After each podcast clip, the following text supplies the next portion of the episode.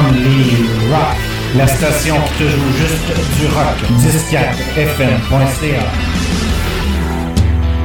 Rock. Café. Au 104fm.ca. Du rock et seulement du rock.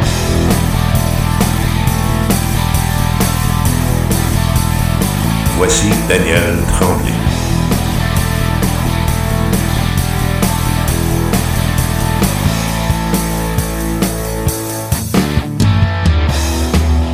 Bonjour et bienvenue à cette nouvelle émission du Rock Café axée sur le rock canadien de A à Z de 1970 à 1989. Aujourd'hui, nous aurons le plaisir de visiter l'œuvre du groupe Harlequin, fondé en 1975. Mais on débute en musique avec leur premier grand succès Sweet Things in Life tiré de leur premier album et on revient avec l'histoire de Harlequin.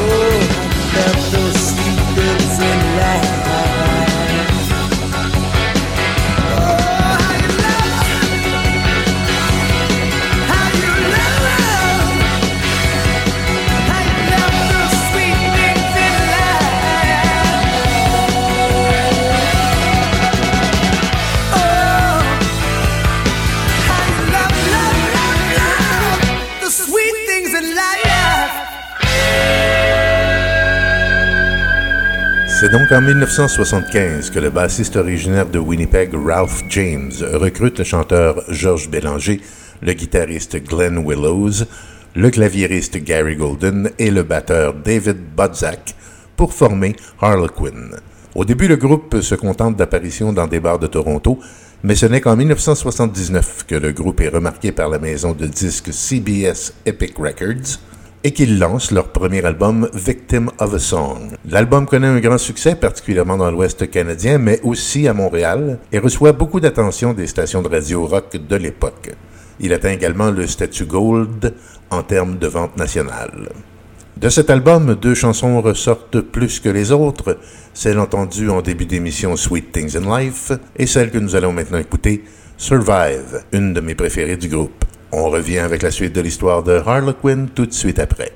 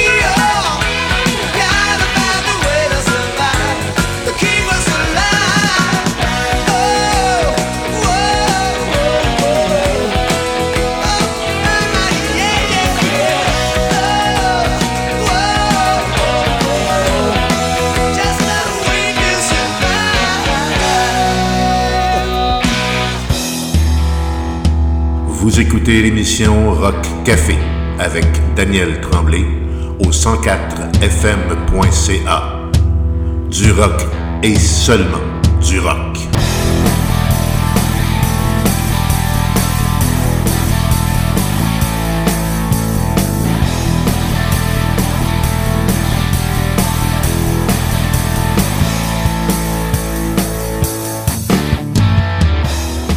Après l'album Victim of a Song, Harlequin lance son deuxième album en 1980 intitulé Love Crimes. De cet album émergent deux succès, dont le plus grand succès du groupe à ce jour, Innocence, l'autre chanson étant Thinking of You. On va d'ailleurs écouter ces deux pièces en commençant justement par Thinking of You, suivi de Innocence, et on vous revient avec la suite de l'histoire de Harlequin.